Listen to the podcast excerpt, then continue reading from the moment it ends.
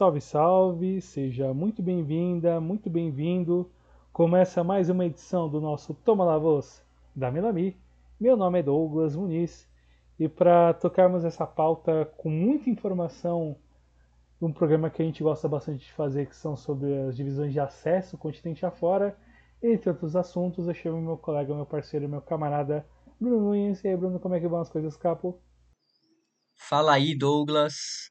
Um abraço para você, pro amigo e pra amiga ouvinte do Toma La Voz da Melami. Mais uma edição e bem especial, né? O famoso Giro pelo Ascenso, que é, vamos dizer, uma marca já registrada deste podcast, né? E talvez uma marca exclusiva, né? Achei difícil alguém cavucar tão fundo que nem a gente. Então, fiquem ligados aí que tem muita tem muita informação, né? Tem muita curiosidade, né? Já que o Ascenso sempre nos brinda isso. E vamos que vamos, como diz você, né, Douglas? Exato, meu caro. É... Enfim, aproveitando para deixar enfim, as redes sociais, se alguém quiser entrar em contato conosco para sugerir pauta, criticar, elogiar, enfim, poder abordar assuntos que tais relacionados ao que a gente faz ou sugerir o que venha ser interessante, por qual meio, por qual caminho esse nosso ouvinte, nossa cara ouvinte, conseguirá chegar até nós, meu caro? Muito simples, é pela arroba Damelavos, D-A-M-E-L-A-V-O-S,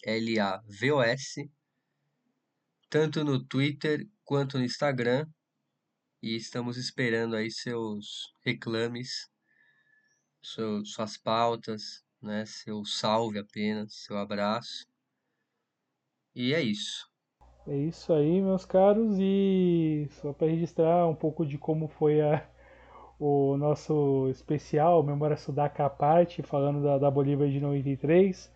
É, pô, bacana, enfim, é, estranho ao mesmo tempo bacana de ser só minha voz ali falando por conta de, da pauta e tudo mais em relação ao tema mas muito legal recontar a história da seleção boliviana, olhando para histórias anteriores e eliminatórias quando a seleção chegou perto, e sobretudo na classificação há 30 anos atrás, e a história de uma seleção que, para quem tem mais de, de 30 anos, tem seus 35, 40 anos, é, e estava gostando de futebol naquele momento, se lembra com algum carinho daquela, daquelas camisas verdes é, jogando as eliminatórias e classificando para jogar uma Copa do Mundo, e, enfim, com toda a carisma que aquela equipe também tinha, meus caros. E, enfim, teremos novas edições no futuro muito próximo. Mas o assunto aqui é pauta, é o podcast, é o Toma La Voz da Melami. E antes de a gente começar a abordar a pauta que a gente tem separada para hoje, que é sobre os ascensos, é só recobrar um pouco dos assuntos que a gente comentou no último programa normal, digamos, que era sobre o caso Sebastião Marcet, que a gente abordou do, de uma nova fuga dele e tudo mais, que, está que segue foragido. E até uma informação que a gente acabou bobeando na hora de, de montar a pauta e que um ouvinte querido nosso, Gabriel, torcedor do Penharol, e, aliás, torcedor do Tupi e do Penharol, que nos ouve desde Montevideo, deixar um salve para ele, comentou comigo uh, sobre a relação direta do advogado do Sebastião Marcet, que é, que é o Alejandro Balbi, nada mais, nada menos, o presidente do Nacional de Montevideo, e até um, um pouco mais de, de, de, relações, digamos assim, de uma figura importante, de um clube importante do, do, do continente nacional, na relação diretamente com, com uma figura tão, digamos, sui generis, dá para dizer assim, Bruno, do, do, do, do, universo dos crimes, digamos, aqui do nosso continente, que é o Sebastião Marseille, e a forma como, enfim, como teve alguma participação direta do governo uruguaio para conseguir com que ele é, conseguisse fugir e não ter, digamos, maiores problemas por aqui. Mas certamente esse assunto vai acabar voltando em algum momento talvez, sei lá, como história, um filme, uma série, um documentário, qualquer coisa que o valha, ou sei lá, de novamente aqui no continente com uma nova identidade jogando bola, né? É bizarro, né? Tudo que envolve o caso é, é muito bizarro pelo envolvimento né, dos governos. Né? A gente tem a, o alto escalão do governo uruguaio, tinha o alto escalão do governo paraguaio. E o cara ainda é um jogador frustrado de futebol e, e vai realizando seu sonho, né? Apesar de, de estar na criminalidade, ao mesmo tempo tenta tenta aí suprir esse sonho. E é, é um caso com tantas é, nuances, né? E, e camadas que acho que se a gente for ficar atualizando o que vai rolar, é, vai ter que ter um, uma atualização meio que diária, né? Tipo um diário, né? Sim, um que um, sei lá, um semanal no mínimo. Porque, enfim, alguma história nova certamente vai acontecer no futuro próximo, eu acho. É, só fazendo um exercício de, de, de um chute, digamos. Mas, enfim, fica aí, a, fica aí o, o, o personagem para quem para algum cineasta, produtor de cinema pensar em uma, uma produção nova, alguma, alguma história para se contar, enfim, acho que ele já já está valendo um olhar mais atento para quem trabalha com isso e quem deseja, enfim, contar um pouco da história do sujeito, né, Bruno? Pois é, já que não precisa nem ter criatividade para escrever história, né? Ela por si só já é Exatamente. absurda e espetacular, né? Sem precisar tirar nem pôr. Exatamente, Bruno. Podemos então começar com a pauta de hoje? Vamos lá, vamos lá. Beleza, então passo a pelota para ti começar da Argentina, da primeira nacional, da primeira nacional para a segunda divisão, e faremos como fazemos todos os anos, em ordem alfabética, da Argentina até a Venezuela, alternando divisão, alternando fala, porque tem muita coisa para contar. A gente começa falando da Argentina. Isso. E também lembrando que é, a gente fala do topo ao, ao chão, né? A gente Sim, começa sim. da, vamos dizer, do topo do iceberg e vai chegando no, na zona abissal, né? Literalmente, em alguns casos. Né? A Argentina é um deles, já que chega bem fundo, né? O, a pirâmide do futebol, a pirâmide, digo, de, de, de escalas aí da- das divisões. E vamos começar na primeira nacional, a segundona, e temos campeão inédito, diretamente da cidade de Mendoza, o Independiente Rivadavia foi consagrado com o título da Primeira Nacional após terminar a Zona B na primeira colocação com 68 pontos. E com a vitória em seu grupo, a conhecida como La Lepra Mendocina enfrentou o melhor da Zona A na decisão pelo acesso e pela taça contra o Almirante Brown, clube de La, Matança, no conurbano bonairense.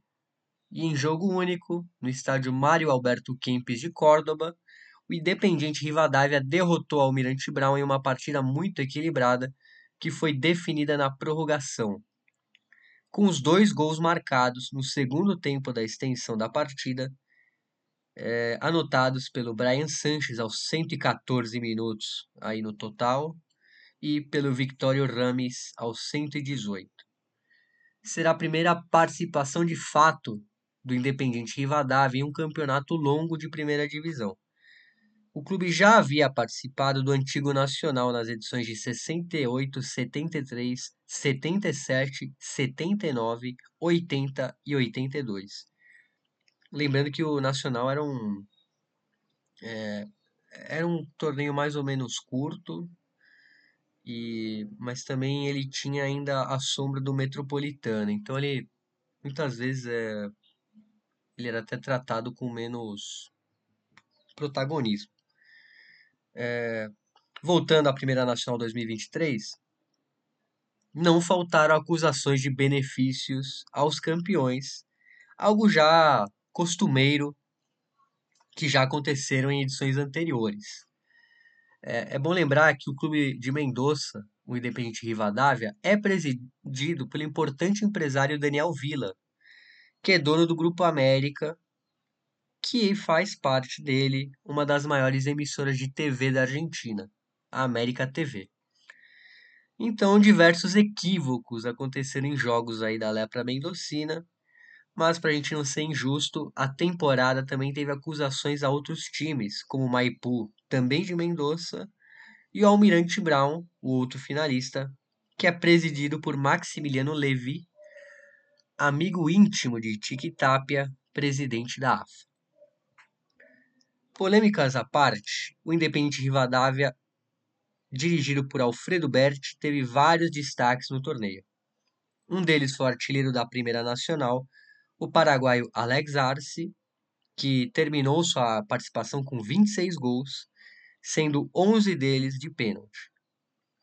Outro que chamou a atenção foi o Ezequiel Ram, que ficou famoso por ter sofrido uma lesão gravíssima após uma entrada de Carlos Tevez em um jogo entre o Argentinos Júnior e o Boca Juniors em 2015. Ele foi um dos pilares do ascenso da Lepra e algo que inclusive ele rendeu uma convocação para a seleção da Síria por suas origens e com a ajuda do técnico argentino Héctor Cooper, que recém-contratado aí pela nação do Oriente Médio, inclusive também convocou o Ibrahim Hessar do Belgrano de Córdoba. É, fica aí a, a trivia.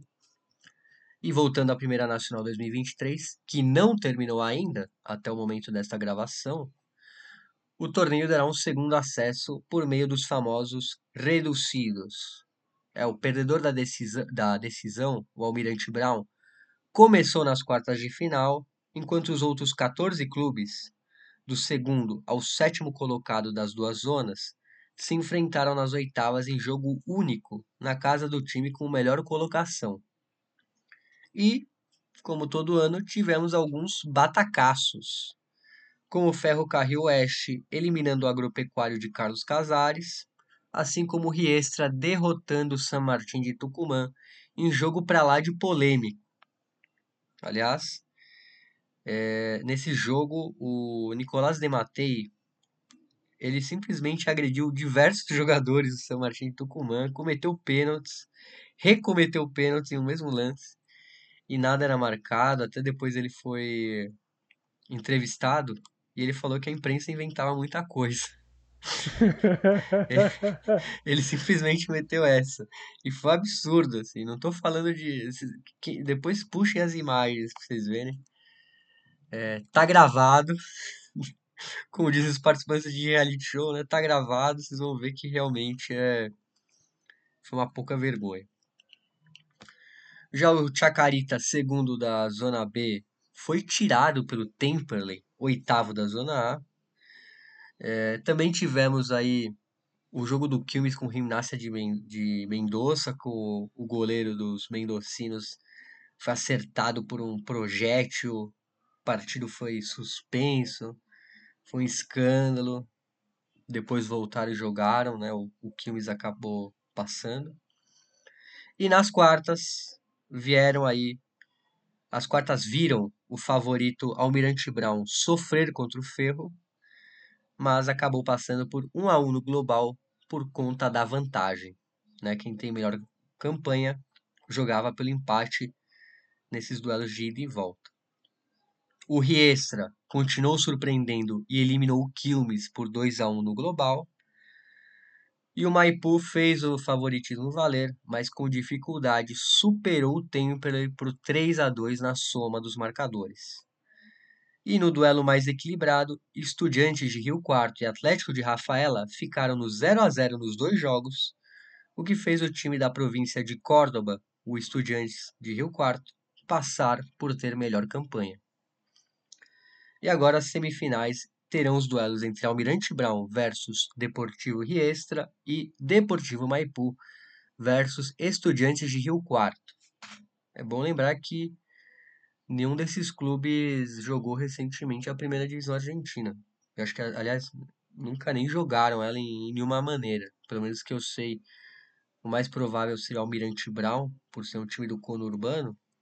Eles não chegaram a jogar de fato a primeira divisão, né? E os outros são times mais com fama mais recente, né? Pelo menos em alto nível. E para finalizar o giro na segunda divisão argentina, os rebaixados foram os lanternas de cada zona. O Flandria na A, que volta a B Metro, B Metropolitana depois de apenas dois anos, e o Vija Dalmine, também rebaixado para B Metropolitana. Né? Bom a gente é, deixar isso claro, porque os times que são filiados diretamente à AFA caem para a B Metropolitana e os que são indiretamente afiliados, normalmente times do interior, são rebaixados para Federal A. Mas nesse caso, os dois para B Metro e o Vijadalme não jogava a B Metro desde 2014.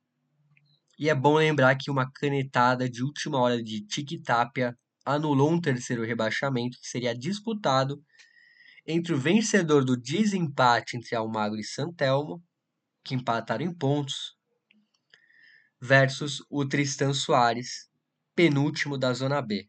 Esse jogo estava marcado e uma semana antes, ou até menos, o glorioso Tiki-Tapia mostrando porque a Argentina foi campeã do mundo. Canetando aí, tirando rebaixamento, ele quer ver time e mais time nas divisões. Não trates de entendê-la, como diria o meme, né? Pois é. Tá dando certo, né? Sim. sim De alguma sim. maneira tá dando certo. Exatamente. Agora vamos pro Federal A, que é a terceira divisão, uma das terceiras divisões do futebol argentino. E a terceira divisão interiorana do futebol argentino, que é o Federal A, tem 16 participantes para apenas uma vaga de acesso na Primeira Nacional. A outra novidade foi o torneio ter quatro grupos, nos quais na teoria, o último de cada zona seria rebaixado. Mas, de novo, Tiquitapia deu uma nova canetada e anulou dois rebaixamentos. Em vez de caírem todos os lanternas dos grupos, foram estabelecidas partidas em estádio neutro entre eles para definir quem cai. No primeiro duelo, o Gimnasia Esgrima de Concepción de Uruguai estava vencendo o Liniers de Bahia Blanca por 2 a 0 até os 25 minutos do segundo tempo, quando o plantel e enteada do clube de Bahia Blanca causaram uma confusão tão grande que o jogo foi suspenso e nada foi definido até esse momento. E já no segundo confronto, a Juventude Antoniana de, Juventude Antoniana de Salta venceu o Esportivo Penharol de San Juan por 3 a 1 e se manteve nessa divisão.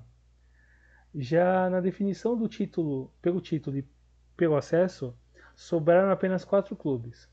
O tradicional Olímpio de Bahia Blanca enfrenta o Gimnasia e Tiro de Salta, enquanto teremos um duelo entre o Douglas High de Pergamino contra o Ciudad Bolívar, de propriedade de Marcelo Tinelli, o único clube que nunca jogou na segunda divisão entre os restantes. Lembrando que é jogo único, com vantagem de estádio para os melhores colocados, no caso entre Olímpio e Douglas. E como curiosidade, o Sol de Maggio de Viedma mesmo não tendo disputado nenhum acesso, nenhum rebaixamento, foi o clube com mais holofotes na divisão por conta da contratação do jogador Ramal Buyan, que é o capitão da seleção de Bangladesh, que teve boas apresentações do clube na divisão. O clube também contou com um jogador do Brasil, da Rússia e da Sérvia. Veja só que coisa surreal que a gente consegue encontrar, digamos, fuçando nas divisões de acesso e essas histórias que sempre passam ao largo. O caso do, do Jamal chegou a, até a ser comentado no Neográfico, nas redes sociais do, da antiga revista El Gráfico, hoje só no, como informativo na, nas redes sociais. E comentaram um pouco da, da, presença dele jogando pelo Sol de Maio, e enfim, todo o burburinho que podia gerar, até, sei lá, é, a possibilidade de um amistoso entre Bangladesh e Argentina, considerando o fanatismo da torcida em Bangladesh em relação à seleção tricampeã do mundo. Enfim, a coisa acabou não indo para frente, mas fica aí no campo da imaginação se esse confronto acontecesse e um jogador do ascenso argentino representando a seleção de Bangladesh tendo que enfrentar certamente Messi e companhia. E ele foi formado na Dinamarca, né? Ele não era um jogador vamos dizer, sem experiência. Né? Ele até tem mais de 30 anos. É, realmente tem uma boa participação. E, obviamente, foi uma. Foi querendo fazer até um. um como é aquele. É, uma política através do esporte, já que a. É um a soft power, digamos, né? É, porque a Argentina reabriu, né, a, até sua embaixada em Bangladesh após a Copa do Mundo visto a repercussão da, da, do, dos fanáticos de Bangladesh. E nada mais justo de que contratar o capitão da seleção, o maior ídolo.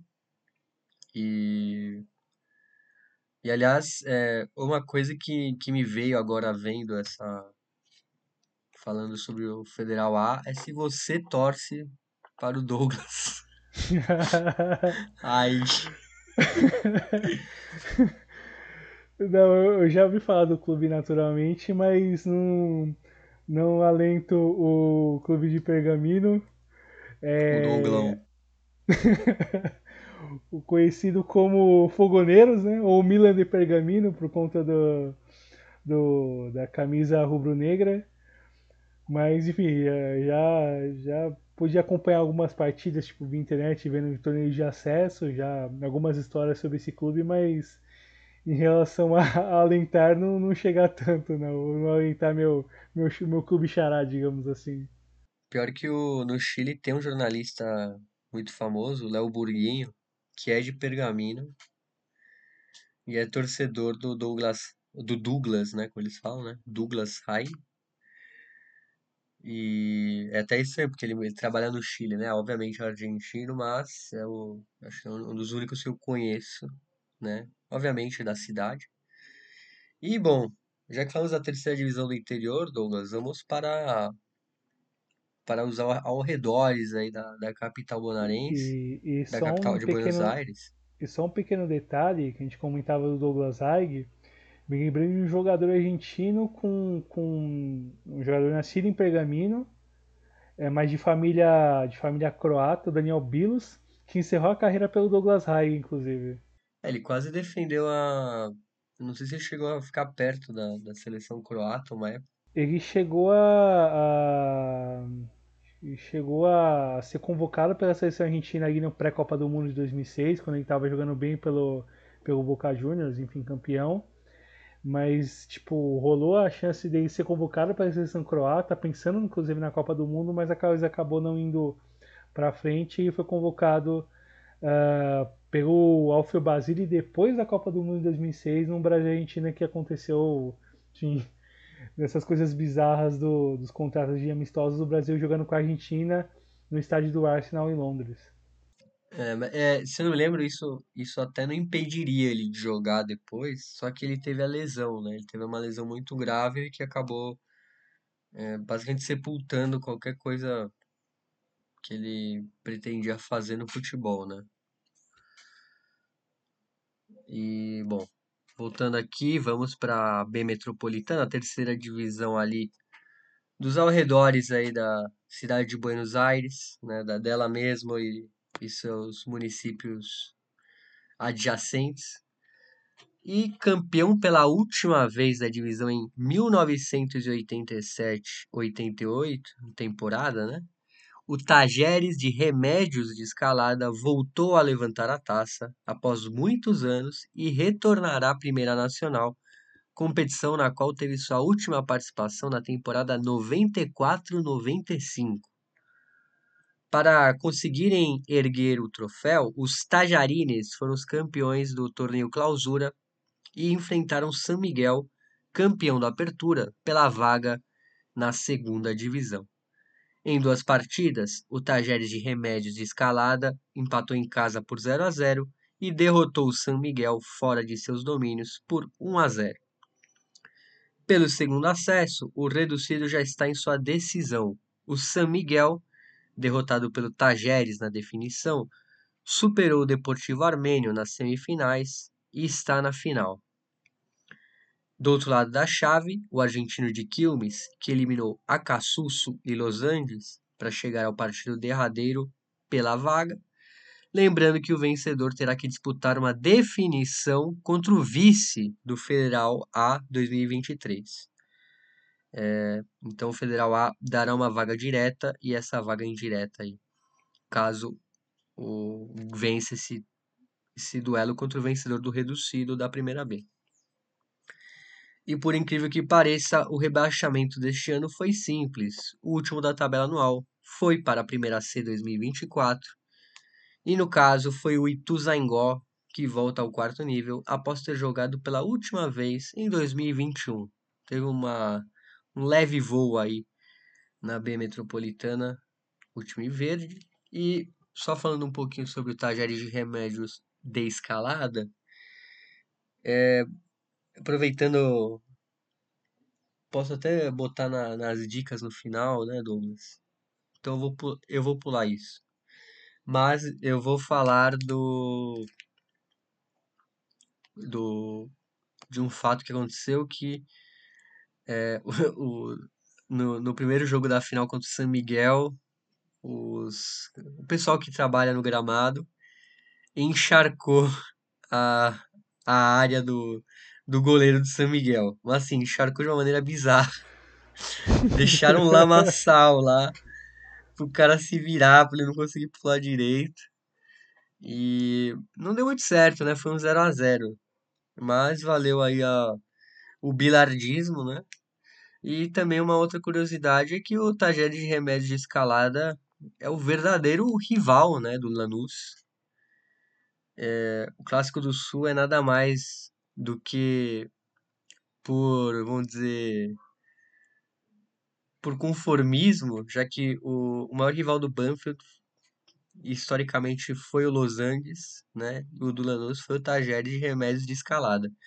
Mas como os dois não subiram, né? Ficaram.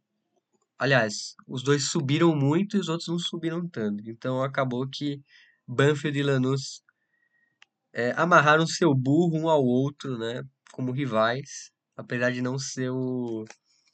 Vamos dizer, a, não era o, o que era. Não estava no roteiro isso, né? E vamos ver se o trajeto de remédio de escalada aí. Agora tá pertinho aí do Lanús, né? Quem, quem sabe a gente não volta a ver esse clássico. Digamos que o. Que o Lanús e o Banfield capinaram seu lote na primeira divisão por mais é, tempo exatamente. que os dois citados, né? Exatamente. E outro ponto é que não teve canetada do, do Tic Tac, né? Que bom, né? É, não que a gente. Não que a gente. É, ainda não. Né? é, ainda falar. não. Vai que ele anula todos os rebaixamentos, né? Que é algo que eu não quero duvidar. Pois é, pode acontecer ainda. É. é o futebol argentino é emocionante por isso, né? Não pelo jogo sim. em si, mas pelo papel. Sim, sim. Exatamente. Vamos para a primeira C, que é a quarta divisão argentina, que é um campeonato comum e corrente que é algo incomum na Associação de Futebol da Argentina, pois tivemos pontos corridos entre 19 clubes, com o campeão, segundo e terceiro colocado, subindo para a B Metropolitana. Isso realmente aconteceu, vejam só. Para a sorte de, do excursionistas, San Martín de Burasco, de, Bussar, de Bursarco, aliás, e o terceiro clube que é o Deportivo La Ferrere. O Excursionistas foi o campeão após terminar o torneio com 64 pontos, mesma pontuação do San Martín de Bussarco. Como na Argentina, todos os empates são feitos em campo, o Excursionistas venceu em jogo único em La Plata por 1 a 0. E é um título importante, mas figurativo, figurativo no sentido do ascenso, já que ambos entraram, digamos, subidos. Segundo campeonato conquistado pelos videiros na divisão, e o primeiro foi conquistado em 2016. Na ocasião, o clube ficou apenas um ano na B Metropolitana. Já o San Martín de Bussarco, clube fundado em 1936, disputará pela primeira vez a primeira B Metropolitana. O terceiro colocado, o La Ferrere, mais tradicional no ascenso, voltará após o longo hiato, já que jogou pela última vez na temporada 2005-2006 para falar que nem tudo é tão normal nessa divisão. Vejam vocês, do quarto ao décimo primeiro colocados disputam um reduzido pelo quarto acesso pela quarta vaga na divisão acima. E a decisão. É, Douglas. Se quiser eu falo, viu?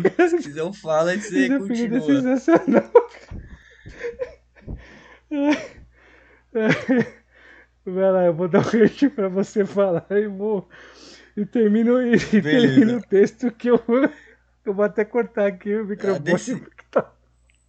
Vamos lá, eu vou dar o gancho pra, vou dar o gancho pra você. a Vai, vai decisão vai lá. será entre a gloriosa Topadora del Oeste, né? A Topadora del Oeste, que é o apelido do Liniers, né? Que é um nome bem, né? Eles não combinam, né? Deveria, o nome do time deveria ser Topadora del Oeste. É, o Liniers contra o Ferrocarril Midland. Aí eu deixo pra você, Douglas. Vamos lá, é, após essa citação desse incrível confronto, e fechamos essa parte para falar que nem tudo é tudo na nossa divisão, parte 2, como na primeira C, como a primeira C, aliás, será fundida, será somada junto à primeira D, que será o final do quinto nível, não teremos rebaixados. Porém, os dois últimos da tabela, que é o Vitoriano Arenas e o Jupanqui, foram punidos pela má campanha e estão impedidos de subir de divisão na próxima temporada, meus caros. Que apelido absolutamente fantástico. Topadora pelo resto. Sem mais, Bruno, sem mais. Toca a primeira D aí, vamos que vamos. É Exatamente como o Douglas falou aí no finalzinho, a primeira D foi de base, né? Como falo, né? Arrasta pra cima, né, ela será absorvida pela primeira C no ano que vem. Então, o torneio deste ano foi meramente, basicamente figurativo, não teve ascensos, não teve times desafiliados, já que ela, a última divisão, ela tinha essa tradição de rebaixar para o limbo, para o nada, né?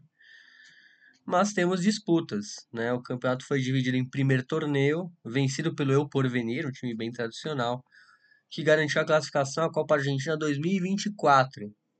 E também tivemos o segundo torneio, que dará o título de campeão do torneio. Que é isso mesmo que você entendeu. O primeiro torneio só dava vaga para a Copa e não, não contém nada para definição do campeão. E faltando duas rodadas, o argentino de Rosário lidera, um ponto à frente do centro espanhol. E é isso, não tem é, o campeonato para não, não perder o ritmo, né? Para os clubes não, não ficarem um ano aí sem fazer nada. Já que em tese todos subiram, né? Uma divisão. E ainda tiveram o bônus de não terem sido punidos, né? Já que, como você falou, o Victoriano Arenas e o Chupank acabaram. é, eles vão ser, eles não podem subir, né, próximo ano. Mas pelo que eu acabei lendo de regulamento, não, a primeira D não puniu ninguém aí por ser medíocre, assim. E é isso. Terminamos aí a, o, essa é quinta divisão e eu vou deixar para você falar do, do Federal Amateur, né, o torneio regional Federal Amateur. Mas é, é é mais um disclaimer, vamos falar assim, já que ele acabou de começar, né? Exato, é torneio regional federal amateur, que é o, digamos ali, o, a base da pirâmide, pois enquanto todos os outros torneios estão por terminar, a quarta divisão do interior recém começou.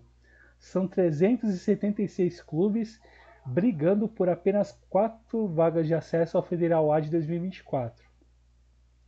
Pelo pouco tempo de disputa, não há nada que se destacar no campeonato até aqui, que deve terminar em fevereiro do ano que vem.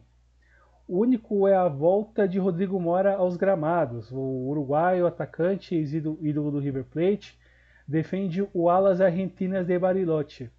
O outro medalhão presente na competição é o de Pablo Mouti, ex-atacante do Boca, revelado no Boca Juniors, jogou pelo Palmeiras, pelo Olímpia, entre outros clubes, que já estreou pelo Esportivo Pocitos, clube de Salvador Massa, que é um clube da província de Salta. E assim encerramos esse, esse blocaço sobre a E Argentina. fez gol na estreia. Sim, Fez gol na estreia. sim, sim. E assim encerramos esse blocaço sobre a Argentina, abordando, enfim, desde várias histórias na, do Independente Rivadavia até chegando lá, Topadora del Oeste.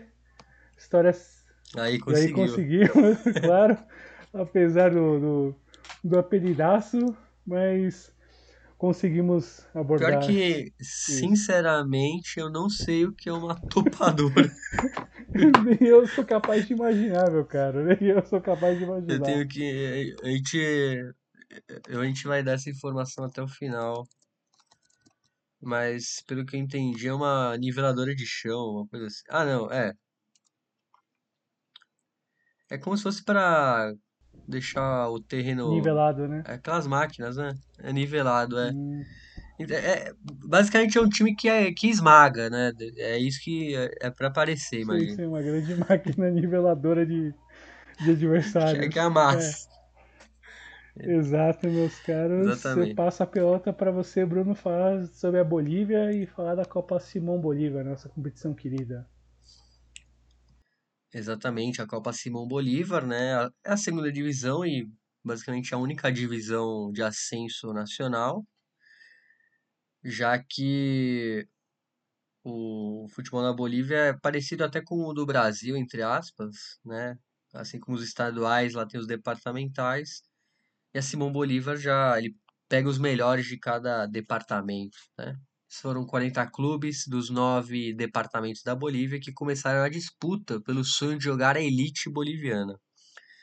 É, como já falei, os melhores colocados de cada campeonato departamental fazem parte do torneio. A Simão Bolívar tem uma fase regional, na qual os clubes do mesmo departamento se enfrentam. E a segunda fase são grupos mesclados, nos quais os dois melhores de cada chave vão para o mata-mata. E neste momento a Copa está nas quartas de final, com times muito tradicionais ainda na disputa. O Real Potosí, vejam só, reapareceu rebaixado em 2021 da primeira divisão e, que passou por um processo de quase extinção, conseguiu voltar ao protagonismo em sua cidade. Após uma campanha no torneio departamental, um dos campeões bolivianos de 2007, né, campeão da Apertura, eliminou o Atlético Bermejo nas oitavas de final e vai encarar o Ciudad Nueva de Santa Cruz. Outro tradicional, mas nem tão assim, é o São José de Oruro. Mas calma, que o clube usa o nome do tradicional, mas no CNPJ não é a mesma coisa. O clube Gualberto Villarroel, fundado em 1968, foi vendido ao ex-presidente do São José, José Sánchez Aguilar. E em 2022 passou a se chamar Gualberto Villarroel São José, usando obviamente um escudo similar ao mineiro, né, com aquela V azulada, é, e obviamente o mesmo uniforme, né, o uniforme ali igual do São José. Algo que causa confusão entre os torcedores do tradicional São José, já que alguns são contra e chamam de plágio, enquanto outros encaram como uma re- reencarnação honesta e de fato de seu clube, que basicamente fechou suas portas pelas dívidas. E o Gualberto Villarroel San José eliminou o Universitário de Pando nas oitavas e vai encarar o Real Misque do departamento de Cochabamba nas quartas de final. Nas outras duas chaves, os duelos serão Torre Fuerte versus 24 de setembro, ambos de Santa Cruz de la Sierra, e o San Antônio Bulo Bulo, vejam só, que já foi alvo das risadas de Douglas em edições anteriores, do departamento de Cochabamba, contra o Municipal, o Deportivo Municipal de Tarija. Lembrando que o campeão sobe para a primeira divisão, enquanto o vice da Simão Bolívar enfrenta o antepenúltimo da tabela de promédios da elite em ida e volta por um possível segundo acesso. E é isso, Douglas, né? Como a gente falou, né? A Bolívia acaba reunindo todo o ascenso nessa Copa. Então não temos muitas camadas aí como na Argentina, por exemplo. Exato, essa, essa mudança, não é mudança no caso, mas essa estruturação da liga acaba, digamos que, é, dando maior protagonismo para os torneios departamentais na formação de quem pode chegar e disputar o acesso nacional e também permite alguma variedade, alguma variedade de clubes disputando as, as, as fases nacionais, caso vá bem no departamental.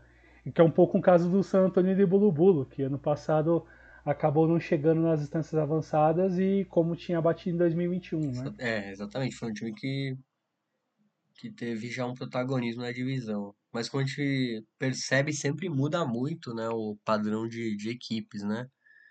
É, de departamento para departamento. Tem uns que são batem cartão todo ano, né? O Fatic, por exemplo. É, que mais? O, os próprios times de Potosí é, tava bem sempre os mesmos, né? Mas o, e o Real Potosí agora ressurgindo, né? Um time com muito arrastre, arrasto popular, né? Um time que lotava estádio e é bom ver eles aí brigando. Vamos ver se consegue voltar aí à elite do futebol boliviano. É, clube que jogou Libertadores, né? Até alguns anos atrás. Exatamente, era o bicho e... papão antes. Sim, sim. E da Bolívia vamos para o Chile para falar da primeira B, segunda divisão chilena, que teve uma final emocionante que parecia até mesmo um roteiro de filme. E assim se pode resumir a campanha do Cobreloa, que finalmente conseguiu o tão almejado retorno à elite chilena após se sagrar campeão da segunda divisão. O clube de Calama sempre esteve acompanhando na parte alta da tabela. Aliás, uma superpopulação de equipes dá para dizer. Para se ter uma ideia, o Cobreloa assumiu a liderança na 26ª rodada ao sair da oitava colocação diretamente para o topo e de lá não saiu mais. Mas isso não significa que foi tranquilo a partir dali. Muito pelo contrário. Na última rodada, vejam só, Cobreloa e Santiago Wanderers chegaram empatados em pontos, com 51 pontos cada um, e o Iquique enfrentava o time de Valparaíso com 49 pontos. Um final empatado em pontos significava uma final pelo título da primeira B. O Cobreloa foi até Talca enfrentar o Rangers e terminou o primeiro tempo ganhando por 1 a 0 com gols de Gustavo Gotti. Porém, Leonel Altamirano deixou tudo igual no segundo tempo. Enquanto isso, no Tierra de Campeones de Iquique, o Santiago Wanderers vencia por 2 a 1 e assim ultrapassando os Loinos. Porém, na etapa final, faltando apenas 10 minutos para o final do tempo regulamentar, o Iquique empatou o jogo em 2 a 2, o que voltava a forçar a partida de desempate entre Santiago Wanderers e Cobreloa. Assim os jogos foram para os acréscimos e foi uma loucura total. Quase que no mesmo momento os placares mudaram. Em Talca, e praticamente no último lance, Christian Sauraldi desatou os gritos dos torcedores de Cobreloa. O gol foi gritado por todas as regiões do país, já que um dos maiores clubes do país voltava à elite, que viu os Laranjas pela última vez em 2015. Enquanto no Tierra de Campeones, o Iquique virou a partida contra o Wanderers e tirou os caturros até da segunda colocação. Com isso, o segundo acesso, que é disputado em um playoff entre o segundo e o oitavo colocado, viria o Iquique diretamente nas semifinais. As quartas já foram disputadas e vimos Temuco, Wanderers e Antofagasta eliminarem respectivamente o La Serena, San Felipe e São Luís. Agora, as semifinais terão os seguintes confrontos: Temuco versus Wanderers e Antofagasta versus Iquique. Já na parte de baixo da tabela, o Puerto Montt acabou rebaixado após empatar em pontos com o Deportes Recoleta, mas tem um saldo de gols pior. O clube do sul do Chile não jogava o terceiro nível da terceiro nível, terceira divisão do futebol do país desde a temporada 2014, 2015 e até deixando aqui como, como sugestão, aliás, deixar até aqui como áudio o gol da vitória, o gol da, do acesso do Cobreloa, gol marcado por, por ao final do confronto contra o Rangers de Talca da transmissão da TNT Sport chilena. El conjunto de Cobreloa otra vez. Otro centro desde la derecha. Arriba. Sale Rangers. Le va a quedar a Harbottle. Kevin. Villagrán. Últimos segundos del partido. Villagrán.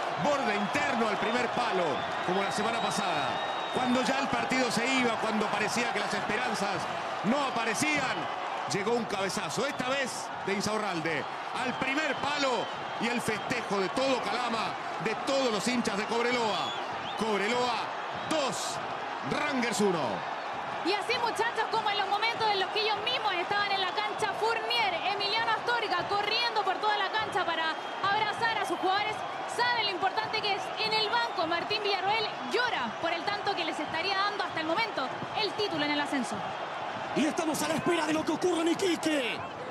¡Qué lindo final de encuentro! ¡Qué linda definición del ascenso! ¡Llora, zorro! ¡Llora! ¿Cuántas noches esperaste esto? Hay una pequeña trifulca en el campo de juego, lo que no opaca la momentánea felicidad de los hinchas loínos. É isso, Bruno. Que definição agônica na segunda divisão chilena. Te passa a pelota para falar da segunda divisão profissional, que é a terceira divisão do futebol do país. É, Douglas. O coisa ruim voltou, né? Cobressal. Cobressal não, Cobreloa voltando, né? É um tradicionalíssimo, né? Um time que é é uma pedra no sapato dos grandes, né? Até por isso ele é considerado por muitos o quarto maior clube do Chile. Bom, vamos agora para a terceira divisão, né? Batizada assim de maneira hipócrita de segunda divisão profissional. É, assim como vários campeonatos na América do Sul que têm nomes que não condizem com, com sua condição. E diferente da primeira B, o campeão da segunda divisão profissional, a terceira divisão, foi dominante de início ao fim. E com uma campanha de 18 vitórias, 7 empates e apenas uma derrota, o Deportes Limache foi o vencedor pela primeira vez do torneio, conquistando acesso inédito à primeira B. El Tomate Mecânico, como é conhecido, aliás, é uma cidade, né, obviamente, que produz muito tomate. É da cidade de Limate, na região de Valparaíso. Fundado em 2012, o clube surpreendeu pela pouca trajetória até o título. Em 2013, jogou a quinta divisão e passou sete temporadas na quarta. E foram apenas três participações na segunda divisão profissional até o acesso.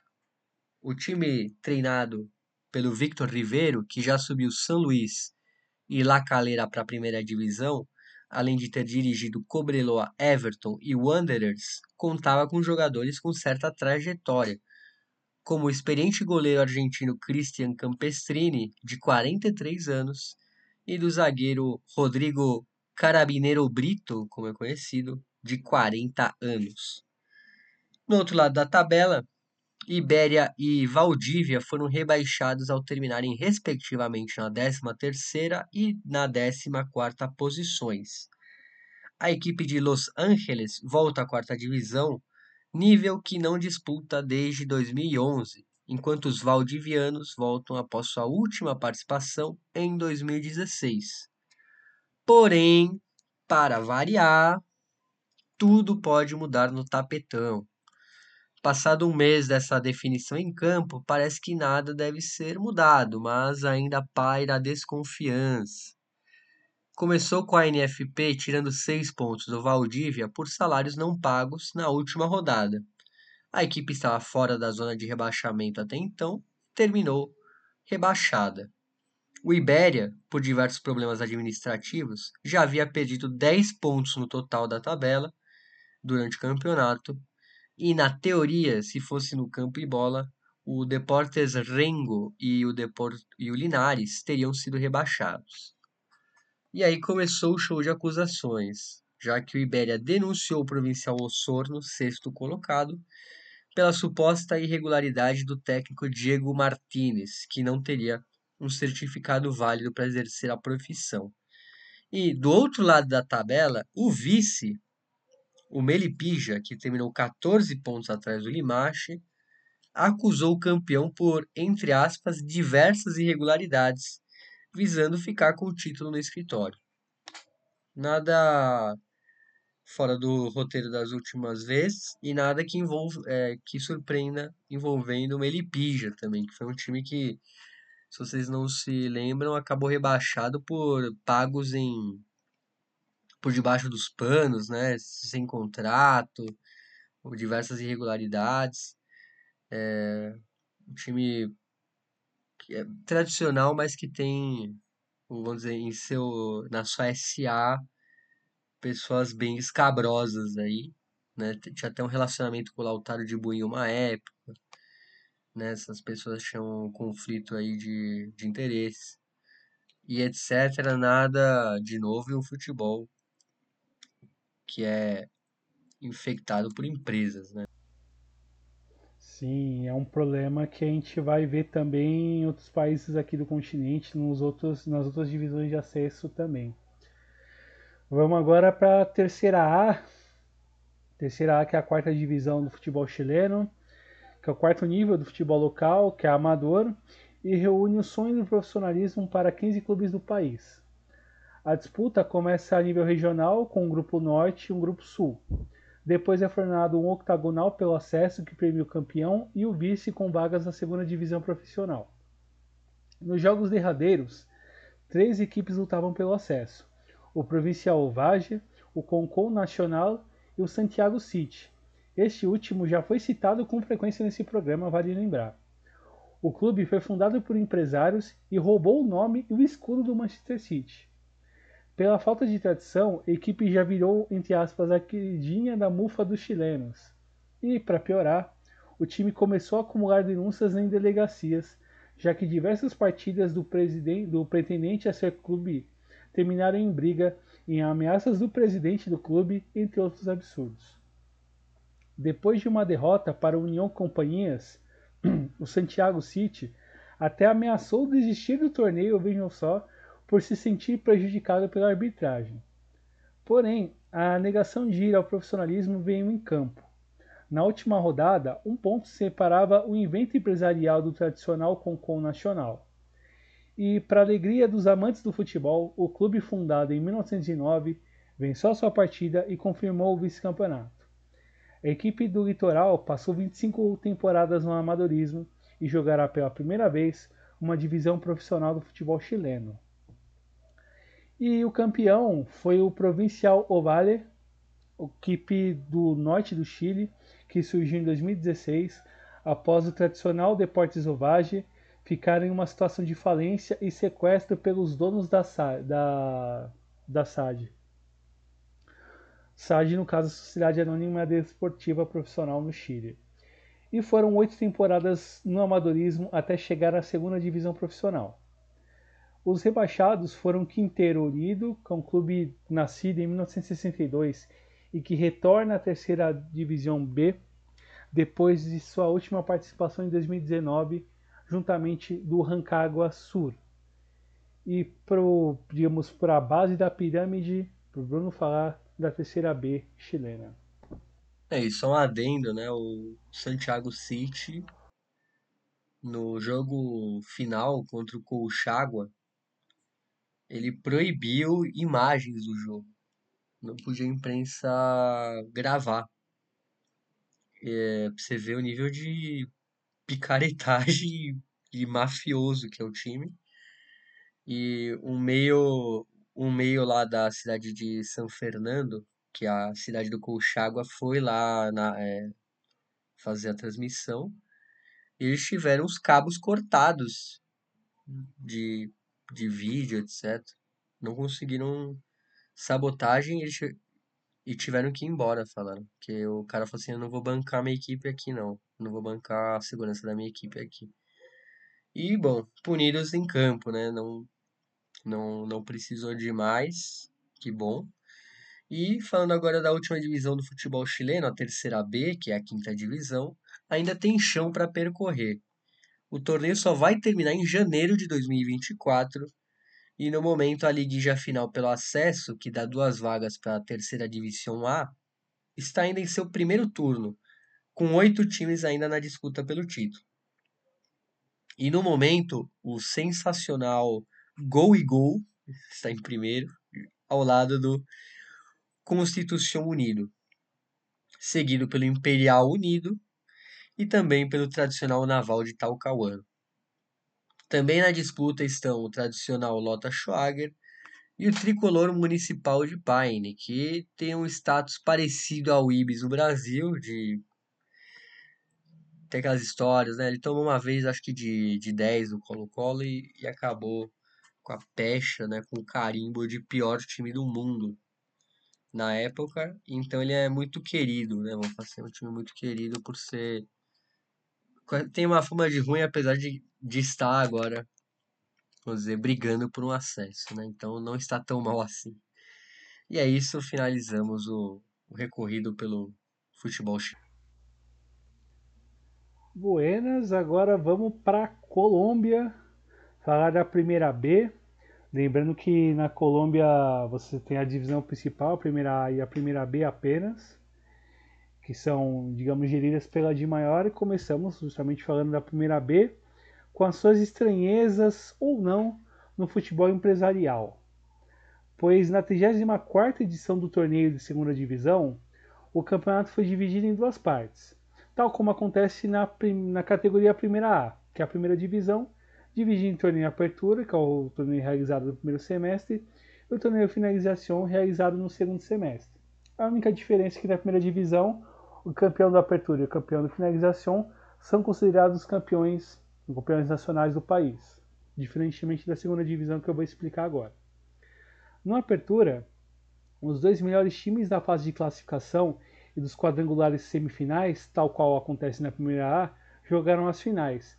Falo do Janeiros, que é um clube de pouco mais de 10 anos de existência e sediado na cidade de Vicencio, que é pertencente ao departamento de Meta. O seu adversário foi o Patriotas Boyacá, clube que também é jovem, com em torno de 20 anos de existência, que está sediado em Tunja, que é o departamento de Boyacá. E quem vencesse a apertura jogaria a final, a grande final, com o vencedor finalização, valendo o título da segunda divisão e, logicamente, a vaga direta para a primeira divisão. O Apertura foi vencido pelo Patriotas, que venceu o jogo de ida por 1 a 0 em Tunja e segurou o empate no jogo da volta em Vicêncio, no estádio Belo Horizonte, que foi renomeado como Rei Pelé no começo desse ano, em homenagem ao rei do futebol que partiu em dezembro de 22 mas o assunto sobre o jogo pode ser representado em uma figura muito importante para os dois clubes. E gente, eu falo de César Guzmán, que é proprietário do Patriotas Boyacá. Advogado e dirigente esportivo de longa data no futebol colombiano, ele se consolidou como uma das figuras mais verborrágicas contra o presidente da DIMAIOR, que é o Fernando Jaramillo. E a de maior, vale lembrar, é a entidade que organiza os campeonatos de primeira e segunda divisão masculino e femininos, além da Copa Colômbia, da Superliga e da Liga Feminina.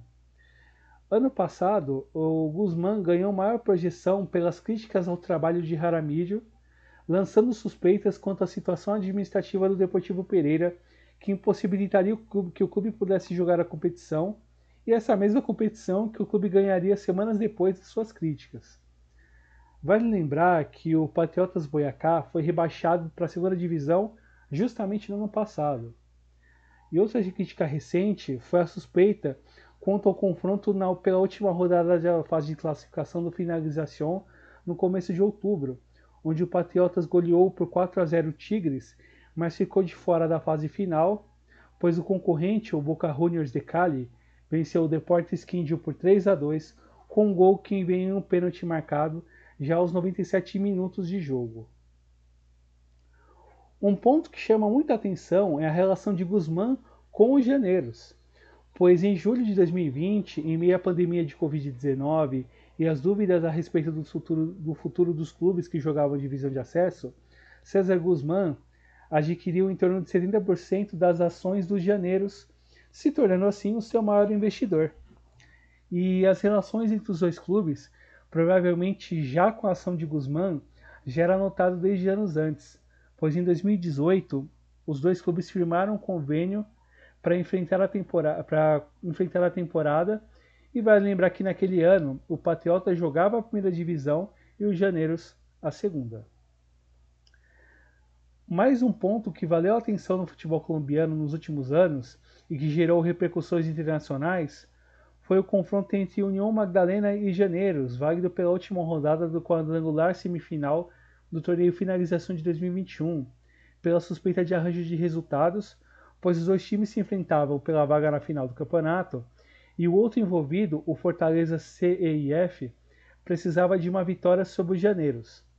O jogo terminou 2 a 1 para o União Madalena, com os dois gols dos Samários vindo nos acréscimos, com uma explícita passividade dos jogadores dos Janeiros, que foram acusados de receberem suborno dos jogadores do clube de Barranquilla. A investigação, ao fim e ao cabo, não em nada. O União Madalena fez a final com Cortuluá, ganhou o título e subiu para a primeira divisão. Essa história a gente contou lá no final de 2021, quando a gente deu um giro nos acessos falando sobre esse caso absolutamente maluco. E agora a gente volta para 2023 e um dos rebaixados para a segunda divisão é o, vejam só, União Madalena, que vejam só o que é a ironia da história. E voltando a falar da primeira B de 2023, com um dos finalistas já definidos que jogaram a chamada Gran Final pela vaga na primeira divisão em 2024, resta a disputa no torneio Finalização, que já está na final dela, que será disputada entre o Cúcuta Deportivo, clube tradicional de primeira divisão, e o Fortaleza. Bom, o vencedor disputará a grande final com o Patriotas pela vaga na primeira divisão em 24, portanto quem vencer é o campeão e garante a vaga na primeira divisão. Quem perder nessa instância joga a repescagem com o maior time na tabela de reclassificação da temporada, que soma todos os jogos dos dois torneios, tanto apertura como finalização, incluindo as fases finais. E o time que lidera essa outra tabela é o Fortaleza, sem chance de ser alcançado por mais ninguém. O que indica que, se o Cúcuta vencer o finalização e for derrotado pelo Patriotas no, na grande final, ele joga novamente com Fortaleza, dessa vez pela repescagem. E se caso o Fortaleza for vencedor da, da finalização e for derrotado na grande final, ele jogará com o segundo colocado na tabela de reclassificação, que nesse momento é o Janeiros. E como não, ainda não existe uma terceira divisão no futebol nacional que seja reconhecida pela de maior, a primeira B não tem rebaixamento, meus caros. Ficou um pouco confuso, mas é um pouco essa situação na Colômbia Vamos ver se o desenrolar premia esse, digamos, clube empresarial que é o que é o que é o Patriotas ou Janeiros ou quem sabe Fortaleza, ou um tradicional que a gente comentou naquele especial do, dos clubes de empresa, da situação terrível que o Cúcuta estava vivendo, o clube que acabou voltando a competir a partir do ano passado, emplacou grande campanha e sonha com a, o retorno à primeira divisão, né, Bruno? Exatamente, time muito tradicional. E como o Douglas falou, né? Temos apenas essa divisão. Então, eu vou para o Equador, Douglas, falar da Série B. Né? A Série B é a segunda divisão. Um tradicional que sobe e que desce. E definir o campeonato de segunda divisão no último final de semana de outubro com poucas novidades. O formato da competição é similar ao da primeira divisão, dividido em duas etapas, mas com diferença que o somatório de pontos para definir o campeão, o outro time que sobe de divisão e os dois rebaixados para a terceira divisão. E o campeão foi o Macará, que fez uma grande primeira etapa e foi muito regular durante a segunda etapa, o que permitiu ao time garantir o acesso, faltando seis rodadas para o final e o título na quarta, faltando quatro. É, a conquista do título veio na derrota para o Cuniburo por 2 a 1 somado ao empate do Imbabura com o Vargas Torres, por 1 a 1 O tradicional clube de Ambato, que foi rebaixado para a segunda divisão no ano passado, se apoiou na solidez de sua defesa, que foi a melhor da competição, levando 34 gols e recebeu 11 deles após confirmar o acesso e o título. E, de quebra, confirmou sua quinta conquista na segunda divisão, onde está na lista dos maiores campeões, se igualando à LDU de Porto Viejo, a Liga de Porto Viejo, e abaixo apenas do técnico universitário, que tem seis. É, e em campo, o grande destaque do time foi o atacante argentino Facundo Callejo, que chegou nesse ano ao ídolo Ambatenho e foi artilheiro do campeonato com 18 gols. Apelidado de Cagegol anteriormente, anteriormente jogou no futebol equatoriano com a camisa da Liga de Loja, lá em 2015, mas fez carreira nas divisões de acesso do futebol argentino. No ano passado jogava no Temperley, para vocês terem uma ideia. E o outro time que subiu é o Imbabura, ainda que seja jovem, fundado em 1993, o clube originário do bairro La Merced de San Roque, pertencente ao cantão de Antônio Ante, mais ao norte do país, jogará pela terceira vez em sua história a primeira divisão. As duas participações anteriores foram em 2007 e 2011 e ficou conhecido no final do ano passado por ser o clube que revelou o atacante Kevin Rodrigues, que jogou pela seleção do Equador na última Copa do Mundo. Vale lembrar que era o único jogador de segunda divisão atuando pelo próprio, pela própria seleção, vamos dizer assim. É, e na campanha nessa Série B, o time foi sólido na primeira etapa e disputou a liderança na segunda etapa e a segunda vaga pelo acesso, cabeça a cabeça com o surpreendente Kuniburo, que jogou pela primeira vez a Série B em sua história. A vaga foi conquistada na goleada por 4 a 0 sobre o campeão Macará pela última rodada. E destaque em campo para a dupla de frente que foi formado pelo Leonardo Pantoja e o Juan Villacres, que fizeram 10 gols cada na campanha, responsáveis por 35% dos gols da equipe, que foi o melhor ataque da competição, com 58 gols marcados. Já na parte de baixo da tabela, chamou a atenção a luta contra o descenso para a segunda categoria. Com a exceção do último colocado, o Buos, o LVR, que somou apenas 30 pontos em 36 jogos, a disputa que envolveu 9 de outubro, Vargas Torres, Chacaritas e América de Quito chamou a atenção. E a definição acabou ficando na última rodada mesmo, e mesmo com uma vitória por 3 a 1 sobre o Chacaritas, o tradicional América de Quito, que jogou pela última vez a primeira divisão em 2019 não conseguiu se salvar do descenso, pois o Vargas Torres venceu o já condenado Buos e o 9 de outubro, treinado por Dalo Bucaran, também venceu o seu confronto com o Manta. Vale lembrar que o sobrenome não engana. Dalo Bucaran é filho de Abdala Bucaran Ortiz, que foi presidente do Equador no final do século XX, e o atual treinador do Super 9, foi jogador profissional, mas se projetou politicamente no decorrer da última década, chegando a ser candidato à presidência do Equador nas eleições de 2017. Pois é, meus caros, da, da segunda divisão equatoriana, conhecida como a Série B, vamos para a segunda categoria, que está afunilando, que está em sua quinquagésima edição, e a segunda categoria, que é equivalente à terceira divisão do futebol equatoriano, envolveu as fases provinciais, com clubes de 22 das 24 províncias do país, e uma fase nacional, envolvendo 64 clubes, que começou em setembro, com jogos eliminatórios de ida e volta. Na etapa nacional, tivemos alguns placares bastante elásticos, como a goleada do UTC, que é a Universidade Técnica de Cotopaxi, sobre o Cruz de Bado, que é o clube da província de Azuay, por 3 a 0. Outro resultado chamativo veio na fase 16 avos de final do Astilleiro, que é um clube da província de Guayaquil, sobre o SRP Mera, que é o clube que foi vice-campeão do torneio da província de Pastaça por 11 a 0.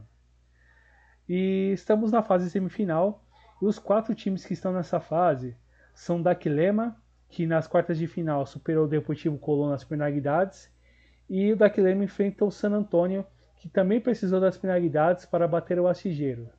Já na outra chave, temos o Leones del Norte, que bateu o tradicional Deportivo Quevedo na fase quartas de final, E o Leones del Norte enfrentará o La Unión, que bateu o Cimarrón Fúria Verde. Vamos lá.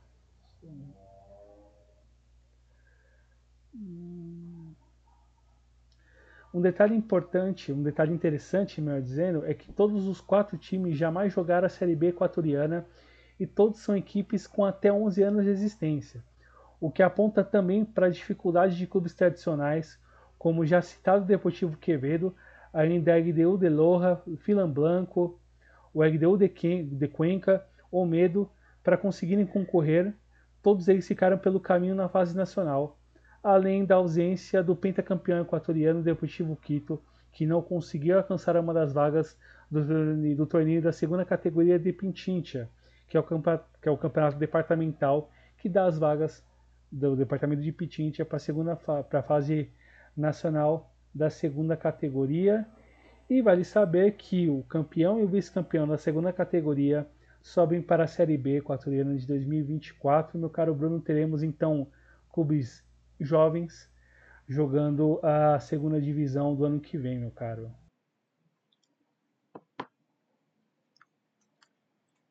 É, muito equipes novas e podemos sair né, do Equador e ir mais ao sul, para o Paraguai, falar aqui da divisão intermédia, tudo definido, um acesso e uma queda de tradicionais. A divisão intermédia, que é a segunda divisão do futebol paraguaio, se definiu no começo do mês de outubro e com um dos acessos de uma equipe tradicional.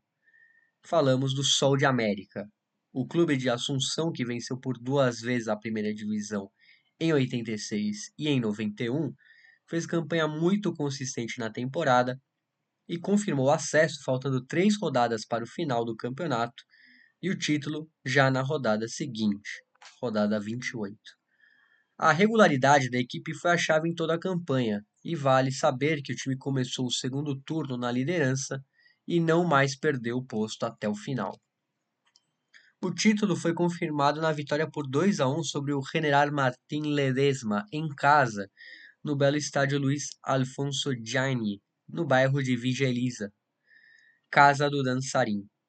Destaque para o meu atacante Franco Elolo Aragon, autor de 12 gols na campanha e jogador que por anos atuou por vários clubes das divisões inferiores da Argentina, além de figuras experientes como o capitão José Ortigosa, atacante que contribuiu com gols e liderança, o meio-campista Derlis Orue, também outro nome de relevo, fundamental na campanha.